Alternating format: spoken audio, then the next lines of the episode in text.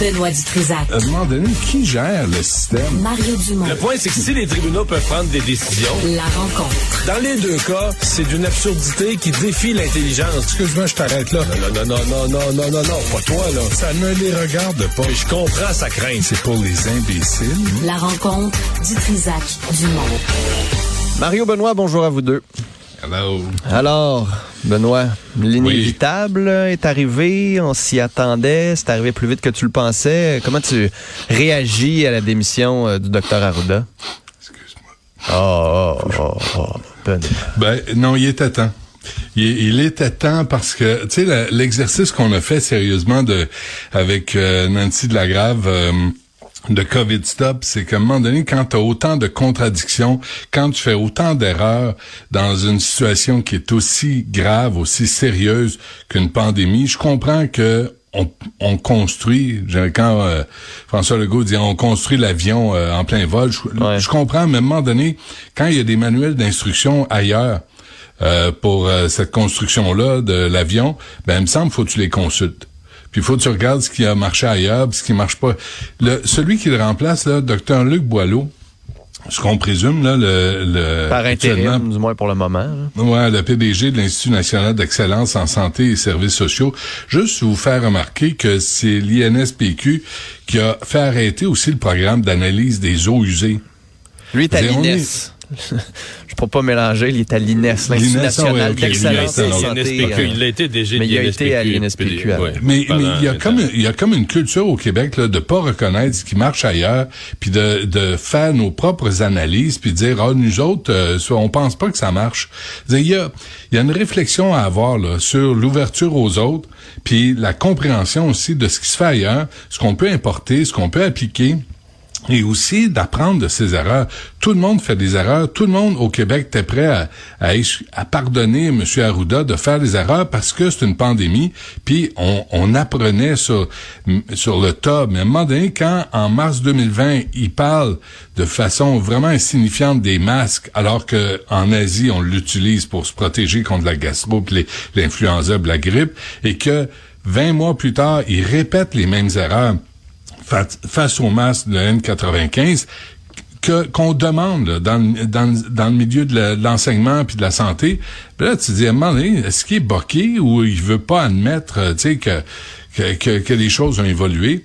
Alors, M. Arruda, il a, il a travaillé, je suis sûr qu'il a toujours travaillé de bonne foi. Je, je suis certain qu'il avait vraiment du cœur au ventre, puis il voulait, il voulait sais, le meilleur pour le, le peuple québécois, mais, euh, mais il est temps qu'on passe à quelqu'un d'autre avec une nouvelle approche. Mario.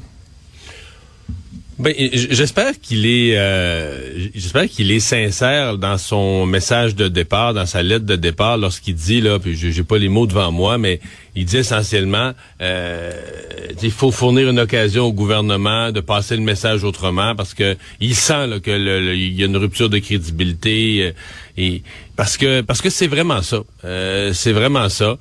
Euh, puis des fois dans la vie, euh, ça prend ça aussi. Là.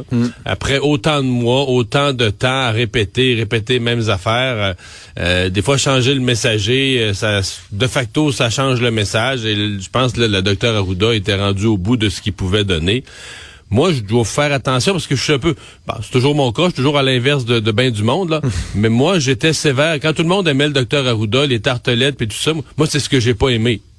Euh, moi, je trouvais que c'était du niaisage, puis tout ça. puis Tout le monde trouvait ça extraordinaire, ces réseaux Alors, sociaux. alors que, alors nos que les gens artistes, mouraient, nos là. journalistes, tout le monde, le bon docteur Arruda, moi, je trouvais que c'était du niaisage. là. alors que les gens mouraient.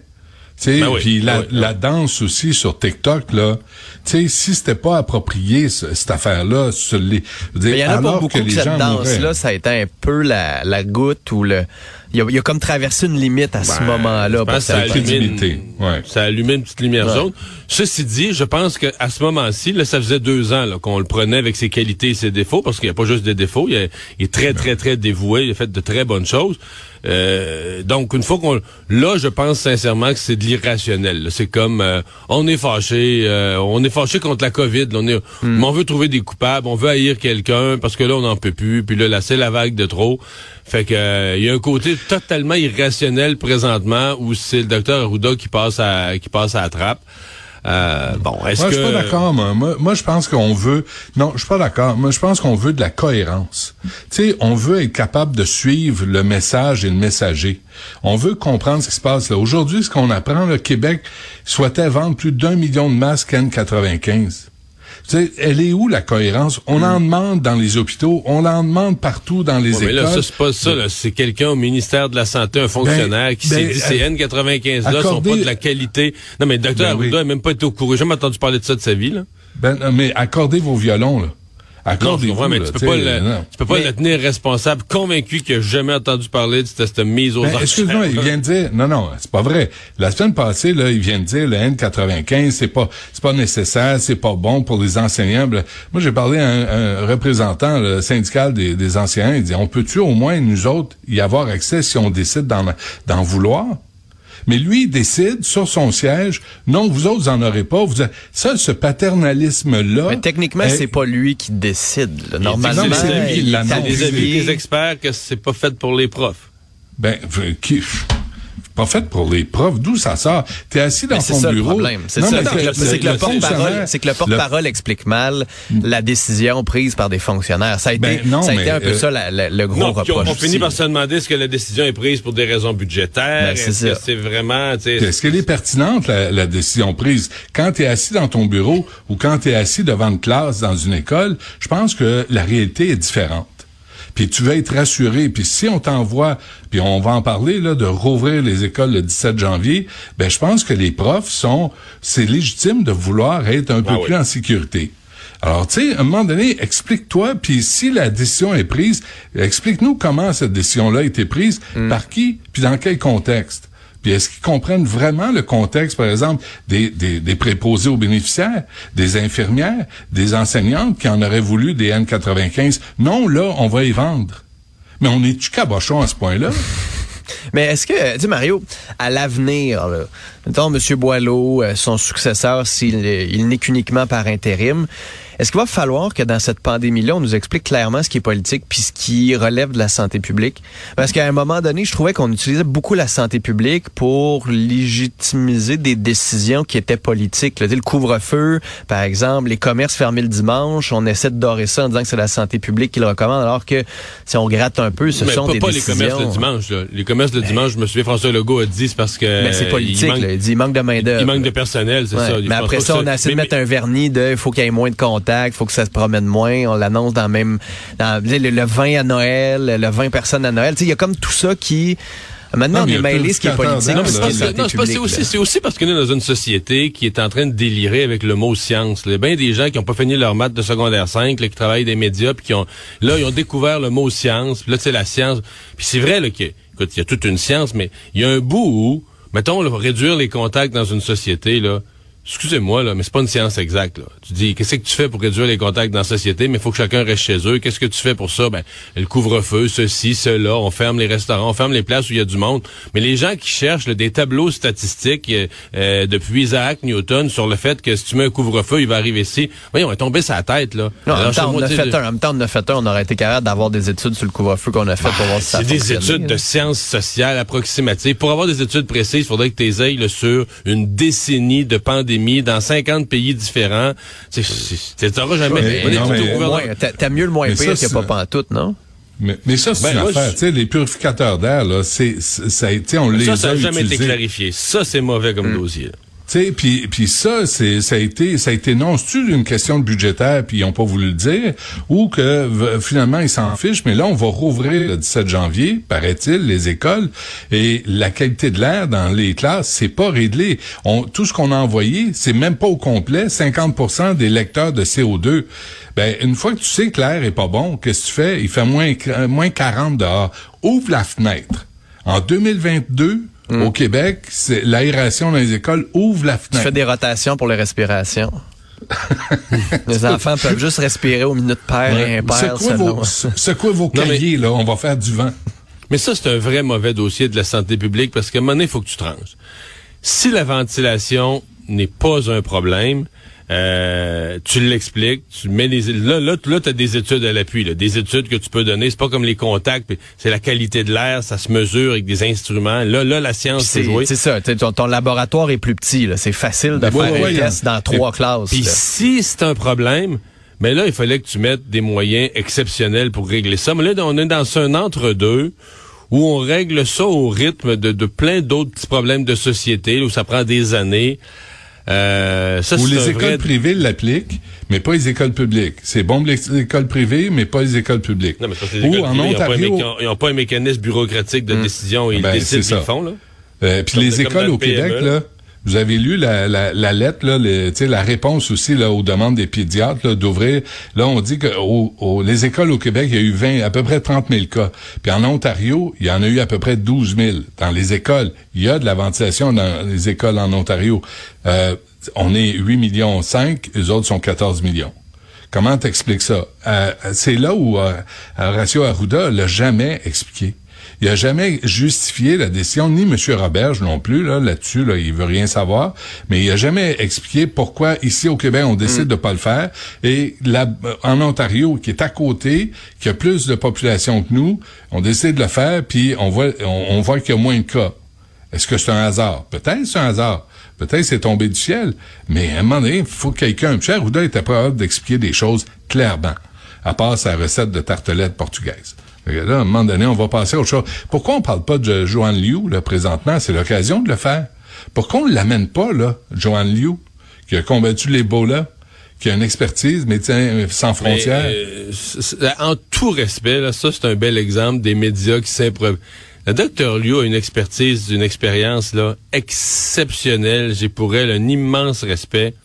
Mais entre d'aller combattre l'Ebola dans des pays pauvres d'Afrique ça prenait un courage, une organisation, là, là, t'es plus ça, là. T'as à convaincre une population riche qui voudra aller payer 277 pièces pour manger dans un restaurant chic, euh, qu'il faut pas y aller. Ça a aucune correspondance. Excuse-moi, non, non, aucune, non, son expérience n'a aucune correspondance avec ce qu'il faut faire maintenant. Moi, je pense, là, là ce que ça prend, là, la prochaine personne, là, c'est d'amener de la cohérence en, santé publique. La de la cohérence. Et là, tout à coup, on vient de changer euh, l'idée, euh, de changer d'avis sur les eaux usées.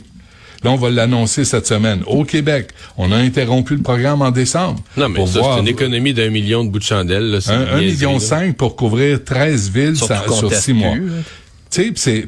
Partout aux États-Unis on l'utilise, partout au Canada on l'utilise. Ici on l'a arrêté. Là on vient d'allumer. Ah peut-être c'est une bonne idée pour savoir où seront les prochaines éclosions.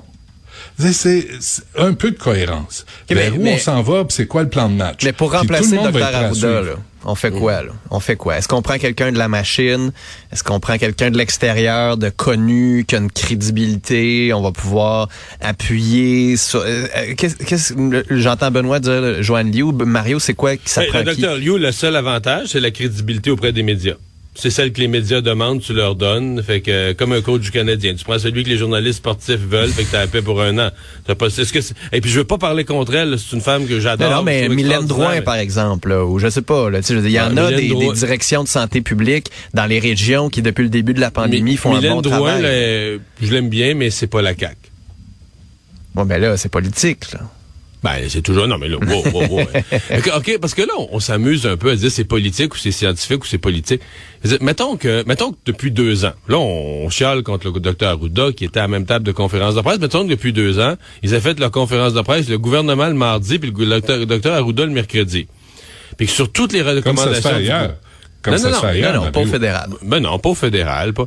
Et que non, pas, pas dans les autres provinces non plus. Pas nulle part ailleurs. Ben, ou dans euh, certaines provinces, oui. Dans certaines provinces, oui. En Ontario, en Ontario, c'est En Ontario, là, ils font pas le point de presse en même temps. En Ontario, c'est Thérèse Tam, Thérèse Tam n'a pas, fait de point de presse avec Justin oui, oui, oui, oui, oui. Benoît là, oui, oui, oui, oui. Au fédéral, là, je l'ai fait, j'entends ça souvent, là. Je l'ai entendu dans divers réseaux, c'est pas vrai. Ils le font souvent ensemble.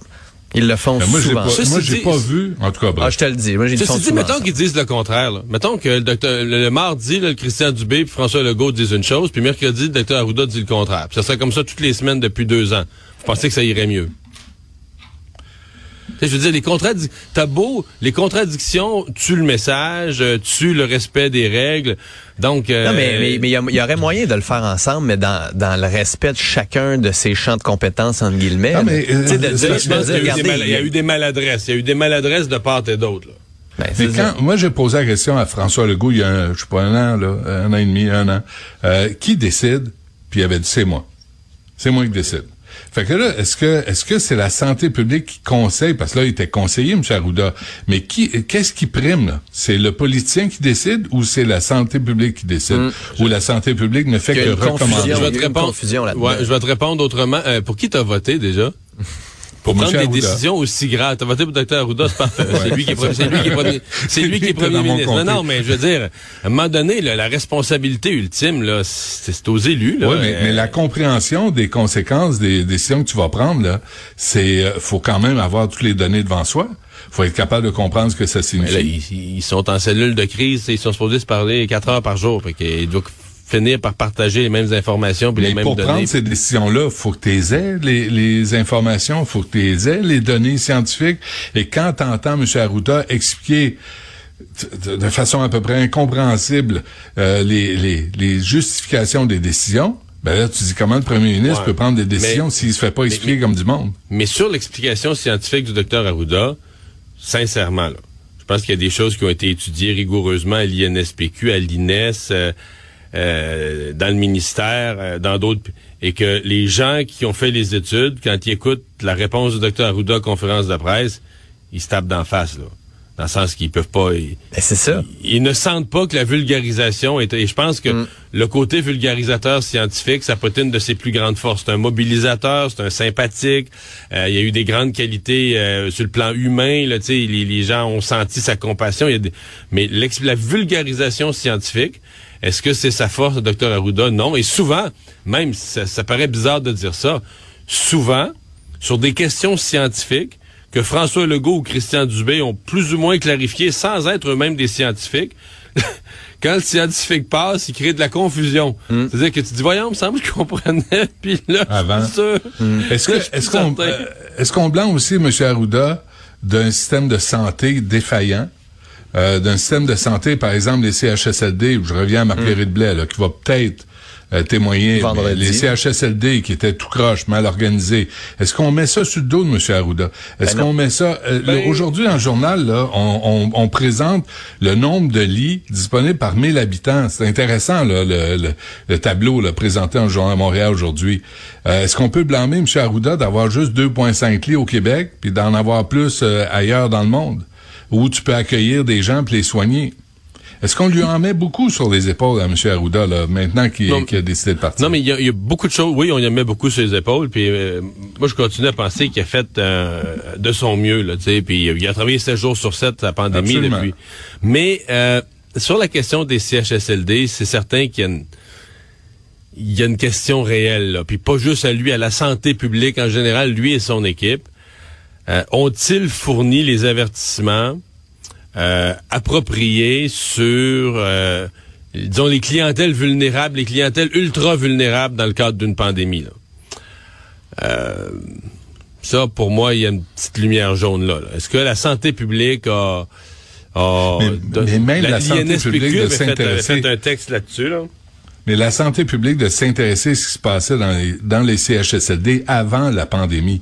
La qualité de vie, la qualité des soins là-dedans, ils l'ont jamais, tu sais, ils sont jamais, il y a bien des affaires auxquelles ils sont pas intéressés. Ça, les ça nous est revenu hmm. d'en face. Mais, mais quand une pandémie frappe, quand une pandémie frappe quand même, là, ça la révèle. Santé de, la, santé publique devait fournir au gouvernement, mettons, un tableau de bord, là, des, des, des, cinq choses à surveiller ou des huit choses à surveiller. Ouais. Et il me paraît que les personnes hébergées collectivement de dans les lieux où ils sont rassemblés, avec du personnel, etc., euh, on n'a peut-être pas mis ça assez haut là, dans, la, dans le tableau de bord des choses à, surveiller. En tout cas, moi, je, vous invite à aller écouter en balado euh, Nancy Delagrave de COVID Stop. On avait fait la liste des 15 contradictions la semaine passée du docteur Arruda depuis le début de la pandémie. À un moment donné, quand tu les, tu les enlignes, là, puis tu les enfiles, à un moment donné, ça en fait beaucoup. Ouais. Mais, mais c'est pas juste des, des contradictions. parce que, Ah, sais, des je pense- contradictions, des erreurs. Là. Non, non, mais c'est ça. Mais je pense que de changer d'idée, on comprend que la pandémie a eu une évolution. Mais le cas du masque dont tu parlais tantôt, Benoît, ben, c'est que pourquoi faire le clown là? C'est pourquoi Ben, c'est pas ça. juste dire pourquoi pas juste dire mettons en mars là ben à ce point-ci euh, on a fait la balance des inconvénients on continue à étudier les questions du port du masque on suit la littérature internationale pourquoi faire le clown en disant qu'on va se rentrer l'élastique dans le nez puis qu'on va se mettre de la Ben morve euh, de, de- sur le menton puis tout ça Au lieu, de masque? dire, puis- au, au lieu de dire aux gens, voici, si vous décidez de le porter, voici comment vous devez le faire. Ben, c'est ça. Puis, puis c'est comme ça, Blaine, 95, c'est la même maudite affaire. On, on vous dit que c'est peut-être pas nécessaire, nous on croit ça, mais si vous décidez de, le- de le porter, voici comment vous devez le faire de façon sécuritaire. Non, là, il voulait imposer sa décision à tout le Ouais. monde. Ben, à donné, on s'est tanné de ça, puis là, on Mais est parce tanné. que ouais. Parce et que- autres. Là, je veux dire, la liste est quand même, euh, est quand même longue, Ouais, messieurs. ouais, ouais. Point de presse à 13 heures. Yes, sir. On va peut-être en reparler demain d'ailleurs. Ça risque de continuer de faire jaser. Mario Benoît, merci beaucoup. Salut.